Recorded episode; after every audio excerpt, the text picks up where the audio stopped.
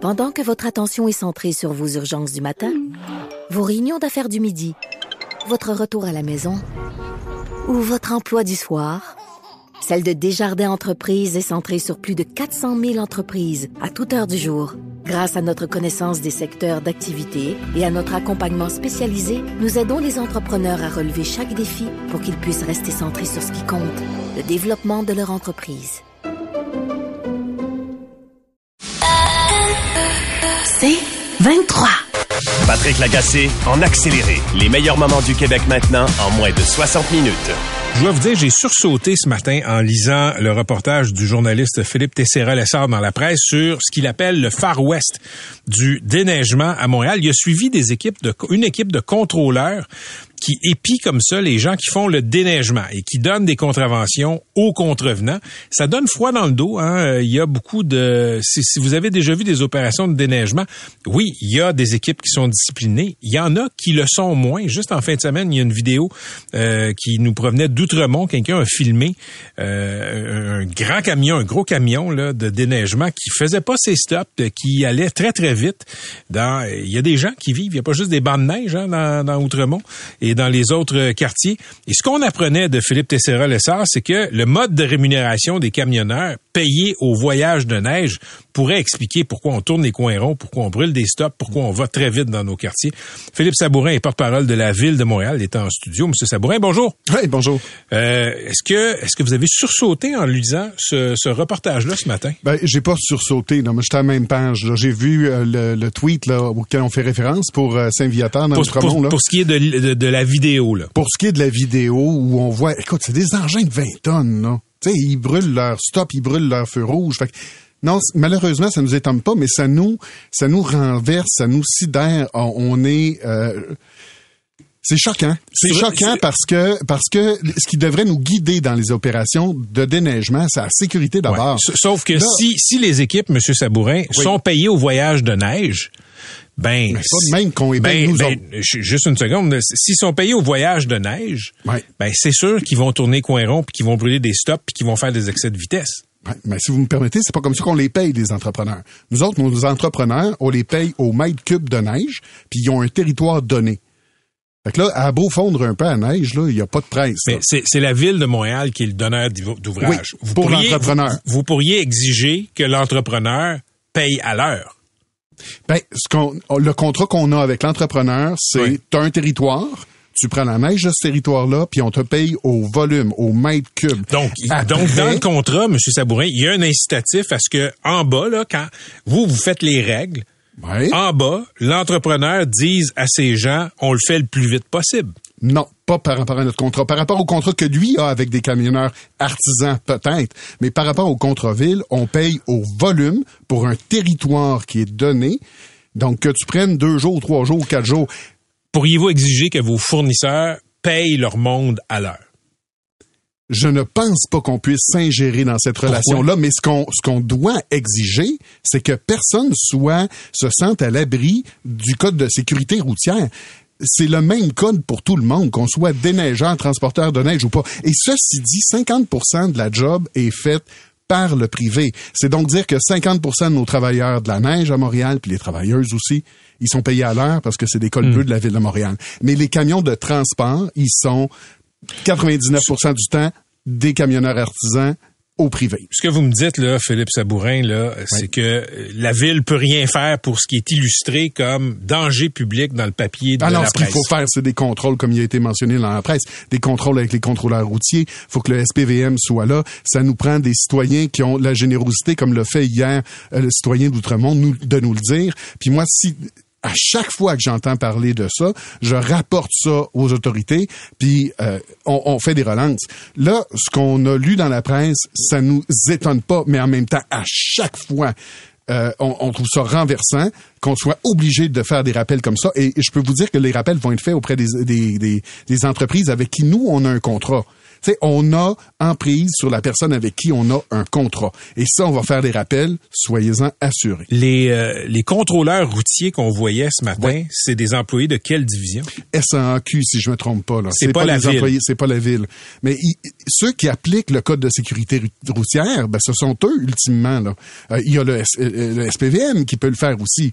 c'est pas unique à Montréal. Là les travailleurs, des, camionneurs, des camionneuses artisans, il y en a pas juste à Montréal mais il faut les sensibiliser au fait que vous n'êtes pas des pilotes de course. La priorité numéro un, c'est la sécurité. Parfait. Merci beaucoup d'être venu nous voir en studio. C'était Philippe Sabourin, porte-parole de la Ville de Montréal. Je me tourne maintenant vers l'ex-maire de l'arrondissement de Verdun, qui était notamment responsable du déneigement au comité exécutif à la Ville de Montréal. Il s'agit de Jean-François Parenteau. Monsieur Parenteau, bonjour.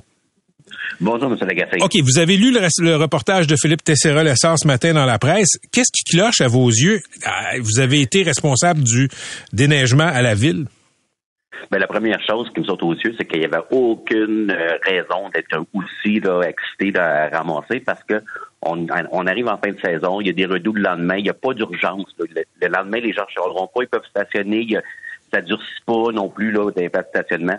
La seule chose que je vois dans ce cas-ci, puis euh, M. Sabourin l'a expliqué. Il y a la moitié du transport. En fait, c'est tous des camionneurs artisans. En général, on fait la, ville par rapport avec Transvac. Et ceux-là sont payés à l'heure en partant. 50% en partant. Mais l'autre partie, dans les contrats, c'est quand même clair, c'est indiqué. Il y a un minimum déjà de payés en début d'année en partant. Et deuxièmement, c'est que après ça, c'est au mètre cube. Mais une fois qu'il fait le mètre cube, euh, la quantité de neige, peut-être qu'il trouvait que ça se remplissait pas assez vite parce que la neige est plus, euh, plus compactée à cause du redoux. Mais il n'y avait aucune raison de voir ça. C'était effrayant. OK, ben je, lis le texte de euh, Philippe Tessera-Lessard. Le mode de rémunération des camionneurs payés au voyage.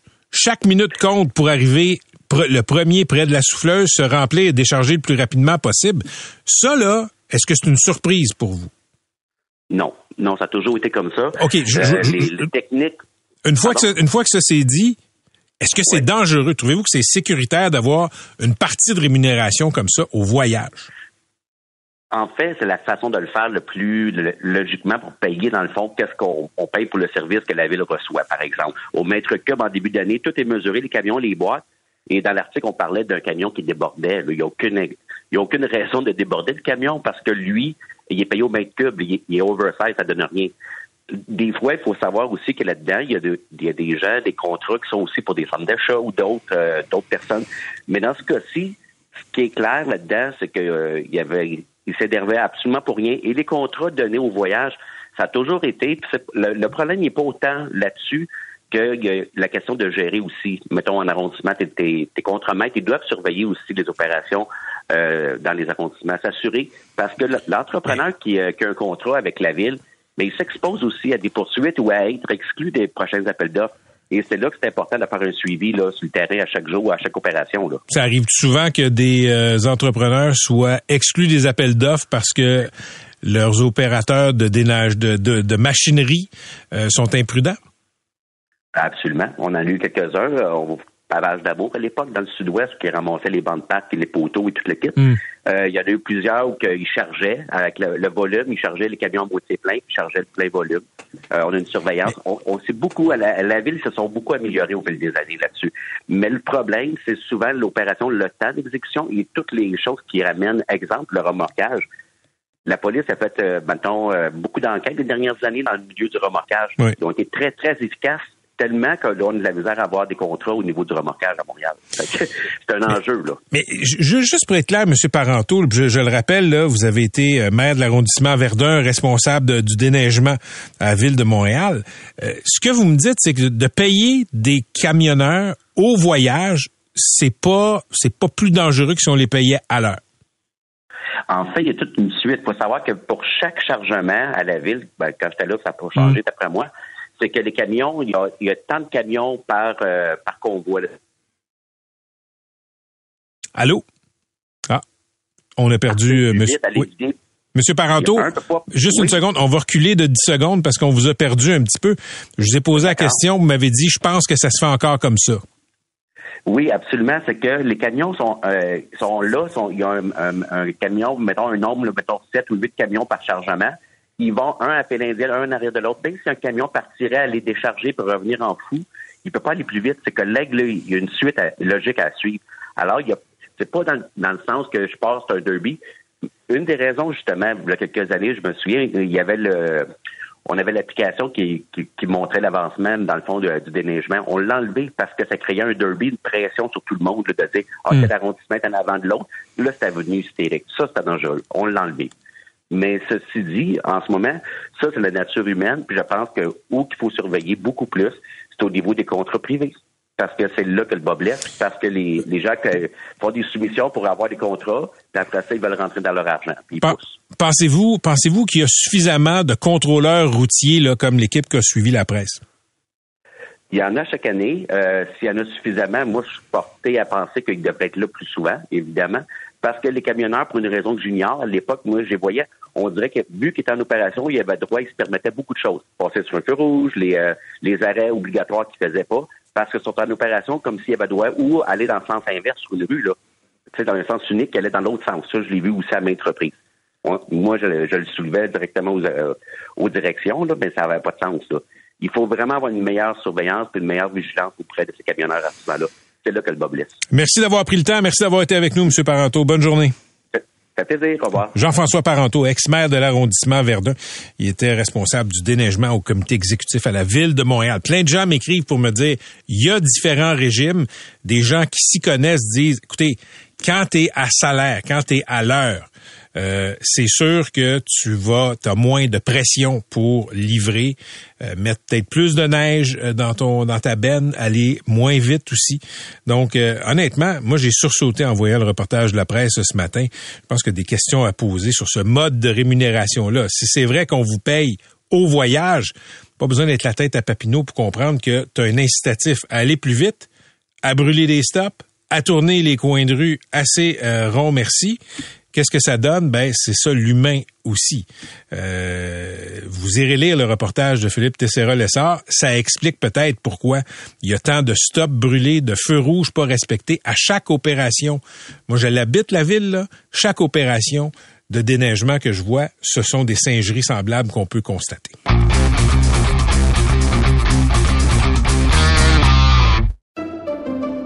Pendant que votre attention est centrée sur cette voix qui vous parle ici, ou encore là, tout près ici. Très loin là-bas. même très, très loin. Celle de Desjardins Entreprises est centrée sur plus de 400 000 entreprises partout autour de vous. Depuis plus de 120 ans, nos équipes dédiées accompagnent les entrepreneurs d'ici à chaque étape pour qu'ils puissent rester centrés sur ce qui compte, la croissance de leur entreprise. On apprenait aujourd'hui dans le journal de Montréal que la DPJ a été sévèrement blâmée par un juge pour avoir déplacé un enfant inuit, imaginez, à plus de 1600 kilomètres de chez lui, placé dans une famille blanche. Et malheureusement, ben, ce serait loin d'être un cas isolé, selon des experts, dont notre prochain invité, Maître Nada Boumefta, est avocate criminaliste. On lui parle régulièrement à cette antenne et aussi pratique à Coudjouac spécifiquement pour des cas de euh, DPJ. Nada, bonjour. Bonjour, merci de me recevoir. Plaisir, plaisir. Est-ce qu'il s'agit d'un cas isolé? C'est pas un cas isolé malheureusement. Et de ma pratique, en tout cas, je suis dedans, je le vois. Euh, c'est très récurrent que la DPJ va demander le retrait des enfants de la famille, mais même des communautés, les envoyer euh, dans des familles qu'on appelle familles blanches, c'est-à-dire mhm, non mhm. autochtones, euh, donc qui n'ont pas la culture autochtone, qui ne parlent pas la langue. Euh, pour les Inuits, c'est l'Inuktitut, par exemple, euh, et ça pour des raisons entre autres de stabilité ou de proximité des services. Mais je, je pour, écoute, je suis déjà allé, je suis déjà allé à Coudjouac pour un reportage. Quand on lit ce quand on lit les enquêtes journalistiques, on le sait, le contexte social est très difficile dans le Grand Nord. Euh, des fois, je pense qu'il y a des enfants qui euh, bénéficient d'être retirés. Mais est-ce qu'on fait ça, envoyer un enfant à 1100 km de son village parce qu'il en manque de familles d'accueil dans le village de l'enfant? Tu touches plusieurs choses. Le contexte social, je pense c'est important d'en parler puis de le comprendre. Là-bas, c'est difficile. sais, Quand on parle que même l'accès à l'eau potable mhm. est complexe, mhm. ça nous donne une idée. Puis c'est chez nous au Québec, dans le Nord. Là. Donc, quand on parle après ça d'accès à des services comme travailleurs sociaux, euh, même un dentiste, hein, même des directeurs d'école, il en manque. Euh, donc, pour toutes ces raisons-là, ça peut être un réflexe premier de la DPJ de dire, ben pour ça, pour avoir la sécurité, un bon développement, mettons l'enfant dans une communauté différente. Et là, où est-ce que ça nous amène? Ben, dans le sud. Oui. Donc, on parle de Montréal, euh, même en Outaouais, on, nous en, on en envoie même ailleurs parfois.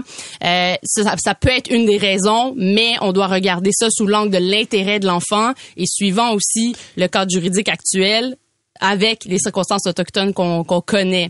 Puis, je tiens juste à mentionner, il y a aussi tout l'aspect, euh, bon, violence conjugale, problème d'alcool aussi. Oui. C'est une réalité euh, dans le Nord Puis- dont on doit tenir compte. Oui, absolument. C'est- un milieu qui est dur, on le sait. Il y a eu des clair. traumatismes dans le passé qui ont encore des échos aujourd'hui. Je blâme personne pour ça. Ce que je veux dire, c'est dans le village, euh, que ce soit Koudjouak ou euh, Kanjik-Swalajouak, etc., Mm-hmm. s'il n'y a pas de famille d'accueil, qu'est-ce qu'on fait? Ben, c'est ce qu'on reproche dans ce cas-là, c'est que la DPJ n'a même pas regardé s'il y avait OK. des familles d'accueil.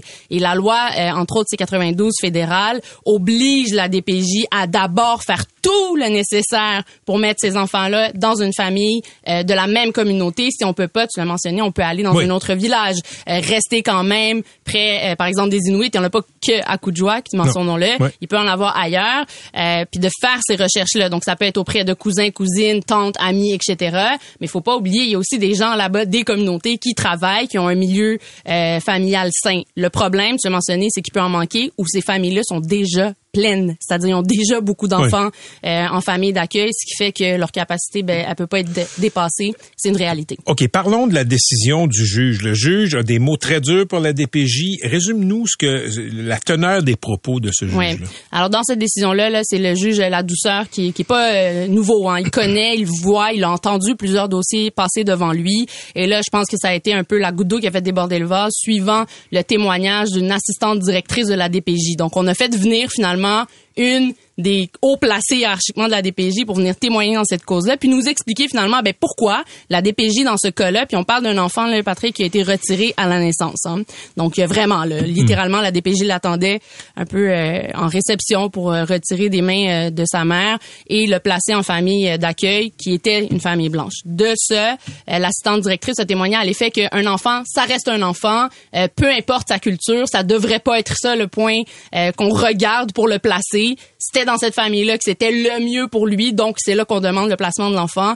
Et euh, le juge s'est insurgé avec raison en mentionnant d'abord euh, le manque de connaissance peut-être de cette dame-là, de la réalité autochtone, de l'importance de leur culture et de la maintenir, mais aussi du cadre juridique qui existe. Patrick, là, il y a eu des commissions qui se sont tenues La commission Laurent? Exactement, sur la DPJ, sur les actions de la DPJ, rappelons-le, et malheureusement, suite au décès tragique de la petite fille de Granby, cette commission-là s'est On, on s'était tenue. penché sur le volet autochtone. Tout, en fait, oui, on s'est pensé, penché sur toute la question de la DPJ, leurs actions, euh, leurs décisions et l'impact que ça a sur les enfants, mais aussi le volet autochtone, tu le mentionnes. On s'est dit, écoutez, faut tenir compte de l'aspect culturel de ces enfants-là. Ça fait partie de leur intérêt de le maintenir et d'offrir cette stabilité-là. On peut pas juste les arracher de là en disant que, ben, nécessairement, c'est plus sécuritaire et plus accessible pour eux les services dans une famille euh, blanche à plusieurs milliers de kilomètres de chez eux. Tu, tu pratiques là-bas, tu représentes des enfants de la DPJ qui ont droit à un avocat, une avocate euh, quand, quand il y a des instances comme ça.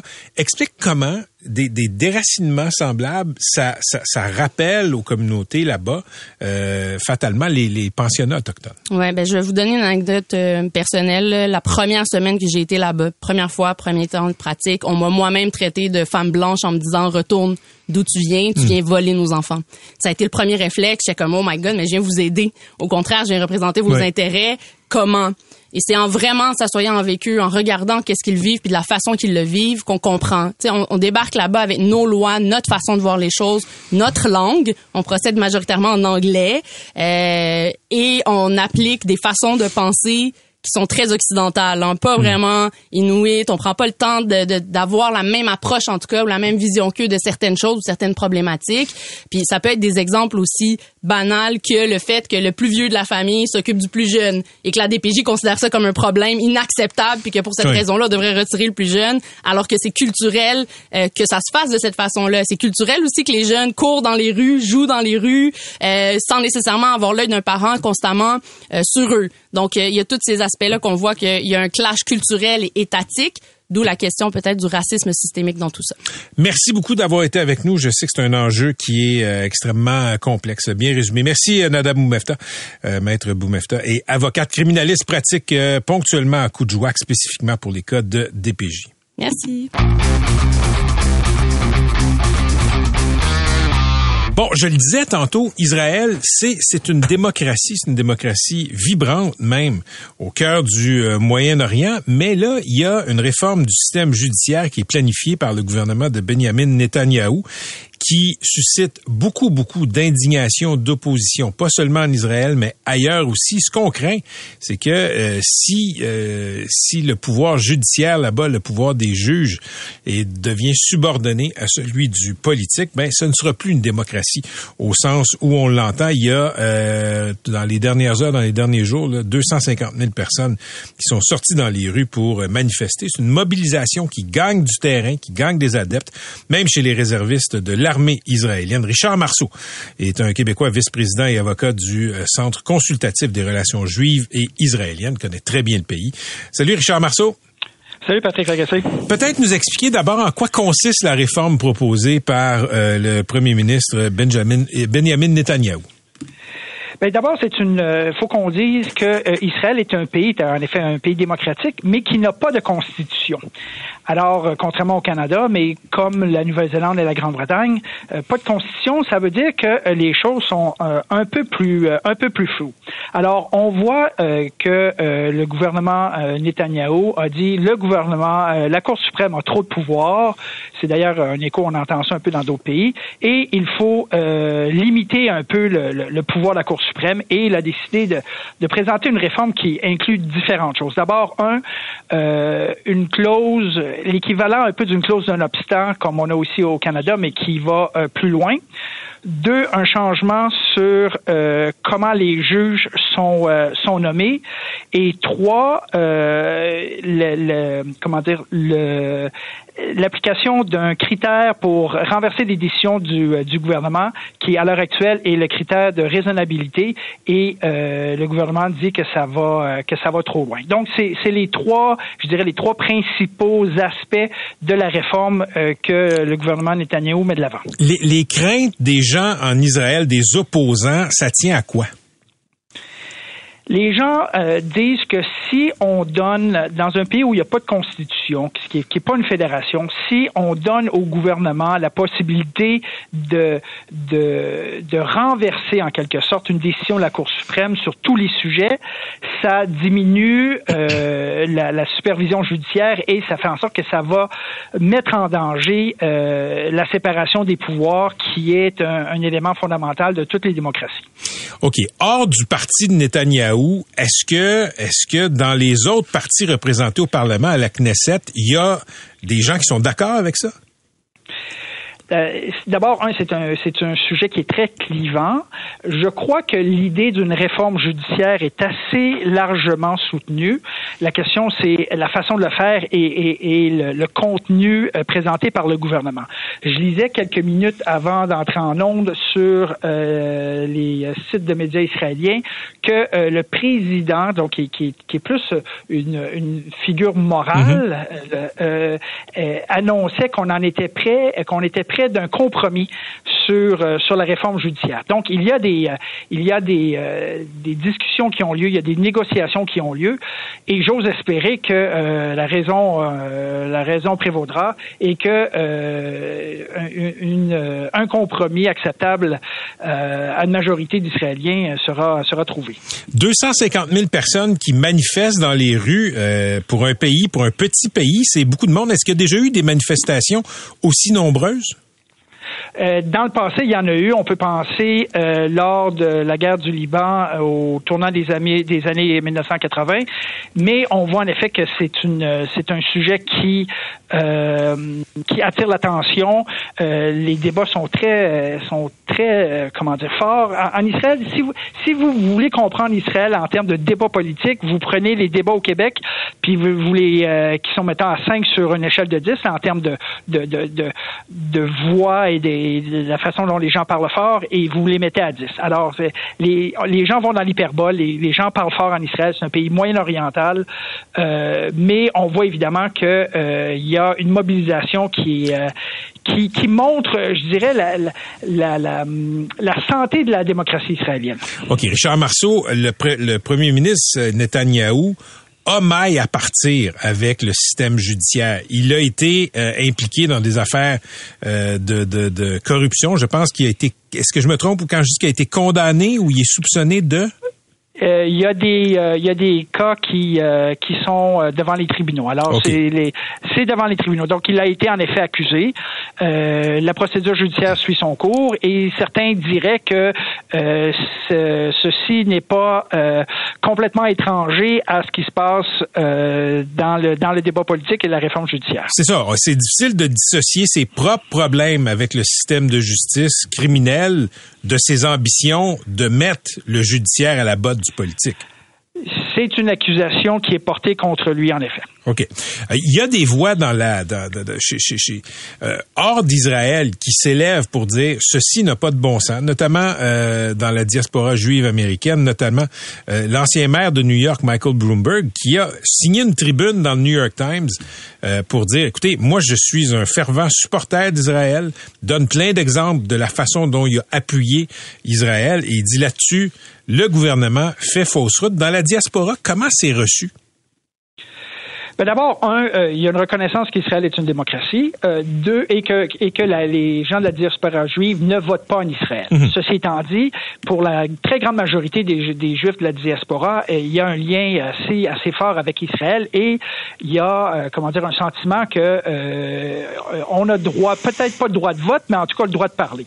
vous mentionnez Michael Bloomberg, il y a d'autres personnes plus près de chez nous qui, qui se sont qui se sont prononcées. On peut penser par exemple à l'ancien ministre de la Justice euh, canadien, Owen Cutler, qui a été euh, euh, actuellement l'envoyé spécial en matière d'antisémitisme et de, commémoration de l'Holocauste, qui, dans les pages du Globe and Mail du 23 février dernier, comment dire, faisait état de ses, de ses inquiétudes par rapport à, au, à la réforme qui est envisagée par le gouvernement Netanyahu actuellement.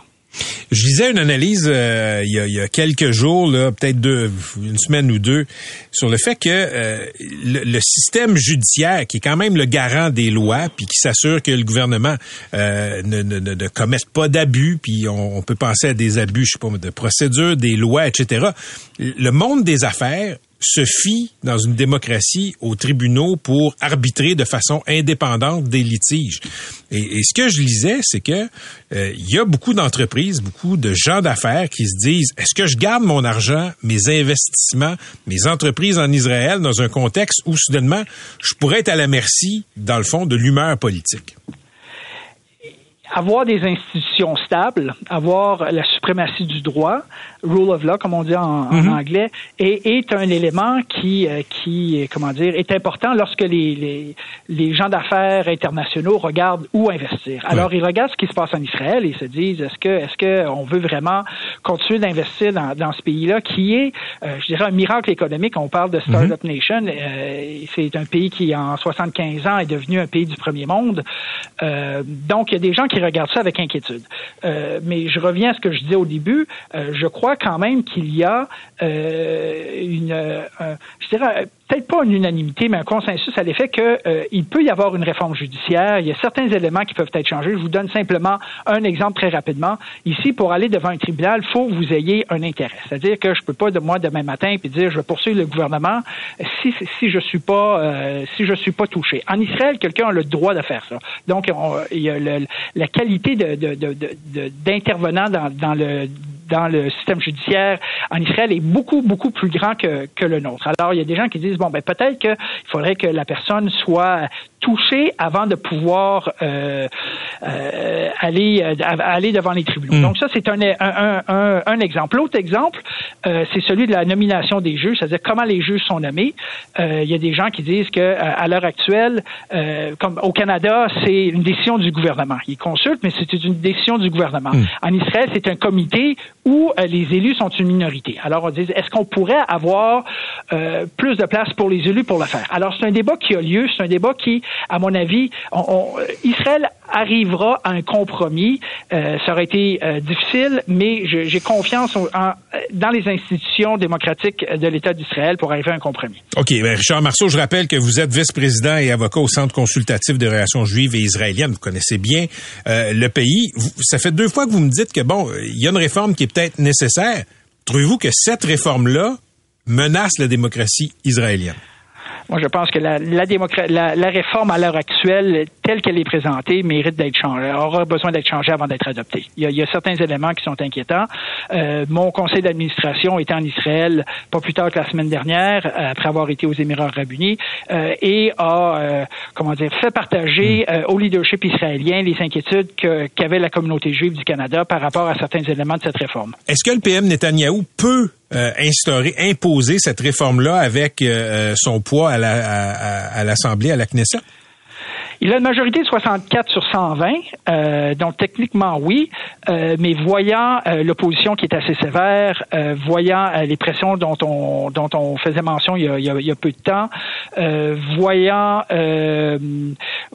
voyant l'intérêt l'opposition, il semblerait, en tout cas, comme je vous disais tout à l'heure, mm. euh, prêt, prêt à, négocier, il y aurait, à mon avis, possibilité de sortie. Ce, serait euh, pour, pour, des, pour des changements fondamentaux dans n'importe quel pays, euh, le faire à la majorité très, très simple, sans consultation populaire et sans engagement de la société de façon générale, c'est pas la façon de faire les choses. On, le disait tantôt en citant, par exemple, Michael Bloomberg, l'ancien maire de New York, là, qui est un ami d'Israël. Vous aussi, vous l'êtes. Je, je, je sens que vous êtes, euh, disons, peut-être moins inquiet que beaucoup de voix qui se sont élevées dans les dernières semaines. Euh, je vous dirais que euh, si la réforme, personnellement, si la réforme est adoptée telle qu'elle, telle qu'elle est proposée, j'aurais beaucoup de, de, réserves. je crois que ce qui est, ce qui est, qui est rentré dans ma machine et va être différent de ce qui va en hmm. sortir. Très intéressant. Merci d'avoir été avec nous, M. Marceau. Merci. Au revoir. À la prochaine. C'était Richard Marceau, vice-président et avocat du Centre consultatif des relations juives et israéliennes.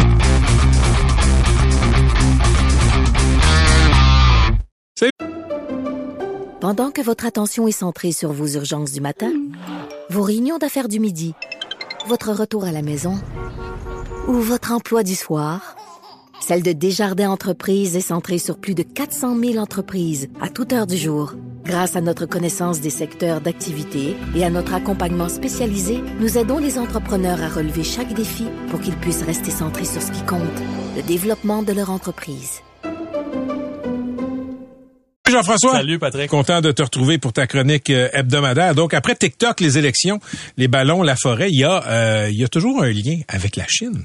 Ben, ce qui est assez étonnant, c'est que toutes ces affaires-là sont supposées. on peut penser que ça a du bon sens, euh, sans doute, mais euh, en pratique, ce qu'on voit, c'est que dans l'industrie forestière, il y en a des liens avérés qui sont vérifiés et on n'en parle pas. Ça m'a un peu étonné parce que c'est le journal Le Monde qui, dans une enquête assez extraordinaire, euh, a fait une, une, révélation la semaine dernière en disant que ben, ça a duré des mois. C'est 140, 140 reporters qui ont été mailés à cette enquête-là. Ça s'appelle Déforestation Inc. ont montré qu'une compagnie canadienne qui est pas à l'abri de tout soupçon à l'égard de ce qui se passe euh, sur la planète, à l'égard de la déforestation, d'une part, et d'autre part d'un contrôle de la foresterie nord-américaine qui serait aux mains d'entreprises, en tout cas asiatiques, et probablement en partie aussi chinoise. Parce que je, savais que la Chine était très active dans le milieu agricole. Là, on achète des terres, etc. Puis ça pose toutes sortes de questions sur notre autonomie euh, alimentaire, sur notre souveraineté agricole aussi. Mais qu'est-ce que les Chinois font dans nos forêts? Ben, il existe une certification euh, dans le milieu des forêts qui s'appelle le FCA. C'est une euh, sauf-conduit de bonne conduite. Certains diraient que c'est du greenwashing. la même compagnie a raconté, la, même enquête, euh, pardon, a raconté que effectivement cette certification-là était assez douteuse. merci. Et ça vous permet quand même de vendre dans des marchés internationaux absolument partout. Il y a une grande compagnie, la deuxième à ce moment-là, au début des, au milieu des années 2000, la compagnie Asia Pulp Paper, qui perd cette certification-là. Et qui, à ce moment-là, se coupe d'un marché absolument considérable, notamment le marché d'Amérique du Nord. Elle va se euh, métamorphoser, ce que nous apprend l'enquête euh, euh, de ce groupe de recherchistes-là, euh, en une société qui s'appelle Paper Excellence. Et c'est là que le Canada intervient. C'est une compagnie qui est basée en Colombie-Britannique, qui va racheter petit à petit depuis une dizaine d'années, c'est-à-dire depuis que leur société mère, la Asia Pulp Paper, a perdu cette certification-là, a racheté beaucoup de compagnies canadiennes et partant de compagnies québécoise euh, aussi. Elle a acheté en 2021 rien de moins que Domtar pour 3 milliards de dollars américains. C'était euh, par rapport à, ce qui était coté en bourse à ce moment-là 37 supplémentaire d'argent de, d'argent de, plus que ce que euh, la valeur au livre était Donc imbattable. Imbattable. Donc les actionnaires applaudissaient à tout rompre, comme disent les Anglais, all the way to the bank, hein, en quelque sorte. ils ont acheté aussi une partie de produits forestiers résolus. Produits forestiers résolus, là, si vous voulez remonter à l'origine de ça, faut remonter à, l'univers de Maurice Duplessis. C'est l'exploitation autour de Trois-Rivières euh, de toutes les compagnies forestières qui sont là. C'est euh, achète, rachète, tout ça, ça a fini par donner ça. Ils ont fini par se débarrasser en deux, en l'année passée pour 2,7 milliards de dollars euh, de, de, la compagnie au profit encore de ce Paper Excellence. Puis en 2010, ils avaient déjà acheté une partie des actifs de Tembec, une autre compagnie québécoise, leurs usines en France. Alors là, ce qu'on voit, c'est que en France, comme ici, il y a euh, une mainmise sur les, les coupes forestières. C'est-à-dire que la forêt québécoise, c'est 94% de forêt publique. Mm-hmm. C'est le Québec. C'est à nous ouais, techniquement. En pratique, ce qu'on voit, c'est que depuis bien, bien longtemps, euh, avec euh, toutes sortes d'entourloupettes, il y a beaucoup de compagnies. Il faut voir le train de vie de ces compagnies-là pour voir qu'il y a moins d'argent qui s'en va dans les poches du public qu'il y en a qui s'en va dans les compagnies, certainement. Ne serait-ce que par ce 3% d'approximation-là. Quand vous faites des coupes de bois, il y a toujours un 3 de lousse qui est donné au profit de la compagnie. Si vous faites juste 3% sur votre hypothèque, vous, chaque, chaque année, mettons qu'au bout d'un siècle, ça fait de l'argent en maudit. Mais Jean-François, explique-moi quelque chose. Euh, l'économie est mondialisée, les Canadiens, les Québécois achètent des compagnies à l'étranger. Dans le cas particulier que tu nous expliques, l'os, le, c'est quoi? Ben, l'os, c'est qu'on a pendant longtemps cru au Canada que c'était une compagnie absolument indépendante, ça, ce Paper Excellence. L'enquête montre qu'en fait, plusieurs employés sont partagés entre ce qui était à l'origine la maison mère, parce que tout ça, ça appartient à une famille, la famille de Tegu Wijada, euh, qui est d'origine indonésienne, euh, avec des affaires un peu partout. Il y a déjà Greenpeace, il y a euh, plus d'un an, qui avait attiré l'attention en disant, bon, attention là, il se passe quelque chose où vous vous retrouvez avec la forêt québécoise qui est désormais gérée à Amsterdam, qui est gérée en Asie, qui est gérée un peu partout, mais c'est un sujet nettement trop important pour le laisser entre les mains de, Greenpeace. Et c'est pour ça, me semble-t-il, que c'est intéressant de voir cette enquête internationale-là montrer qu'en fait, il n'y a pas de différence entre cette compagnie euh, qui, pour mauvaise pratique, avait été un peu bannie euh, de, de, de, des, des marchés, Asia Pulp Paper, et ce Paper Excellence qui partagent entre eux des décisions et qui fixent les prix du marché. Alors en ce moment, on a une augmentation fulgurante des prix du papier. Vous autres à la presse, ça vous touche pas, ça fait longtemps que vous êtes devenu un, un journal électronique. Mais mais bon, pour l'univers des livres, pour l'univers du papier, pour tout l'univers de la papeterie, il y a une dizaine de papiers en ce moment qui est absolument extraordinaire. Les, les prix ont grimpé de façon extraordinaire et on se rend compte que ça c'est notre papier, notre bois, en fin de compte, qui est fixé de façon internationale par un groupe qui fait littéralement une sorte de mainmise sur un marché général. Mais en, achetant des compagnies canadiennes, cette compagnie chinoise, si je comprends bien, elle s'est acheté une, certification. Ça, donne le droit d'utiliser cette certification FSA, qui est une qui est un sésame là, pour qui exploiter. Est un sésame pour euh, exploiter. Et ça donne aussi des droits de coupe. Alors, c'est-à-dire que la forêt qui est la forêt publique, tout d'un coup, en achetant des compagnies québécoises, c'est elle a obtenu le droit de couper de la forêt. Alors, on peut se demander qu'est-ce que fait Québec là-dedans, puis les gens se disaient, bon, j'ai écrit dans le devoir, sur le, dans le devoir ce matin un texte là-dessus, les gens me crient, vous tapez encore sur François Legault, sur le gouvernement, pourquoi vous tapez sur François Legault? Le gouvernement fédéral doit encore avoir quelque chose à avoir là-dedans. Monsieur Nadeau, voyons, vous êtes toujours sur le dos de François Legault. Mais en pratique, là, moi, je, euh, MC a fait du droit constitutionnel en sciences politiques, il s'en vante pas, il fait le drôle comme ça, mais il a fait, il a, il a fait sciences politiques ah, comme moi. Les fameuses clauses 91 92. Oui, puis l'article 133 de la, de, la, Constitution montre bien qu'en fait, la forêt, c'est de, strictement de domaine de compétences provinciales. Alors, euh, c'est de ce côté-ci qu'il faut regarder ça, et ça fait longtemps, longtemps, très longtemps qu'il y a des abus dans la foresterie au Québec, et ça, c'est la cerise sur le Sunday, en quelque ben, Quand tu parles d'abus, on se rappelle de l'erreur boréale qui avait été faite par le duo de Mondry et Desjardins. Ça nous a un peu ouvert les yeux. Ben, pas assez, visiblement, parce que ça, cette chose-là est passée comme une lettre à la poste et on se rend compte aujourd'hui qu'une partie des prix donc de l'industrie du papier en Amérique du Nord, c'est devenu ça la plus grande la plus grande compagnie forestière au monde, en partie avec des avoirs québécois et canadiens. Merci Jean-François. Toujours un plaisir. On va se retrouver lundi prochain pour ton autre chronique hebdomadaire. C'est Jean-François Nadeau du Devoir. Patrick Lagacé en accéléré. C'est 23. Pendant que votre attention est centrée sur cette voix qui vous parle ici, ou encore là, tout près très loin là-bas, Ou même très, très loin. Celle de Desjardins Entreprises est centrée sur plus de 400 000 entreprises partout autour de vous.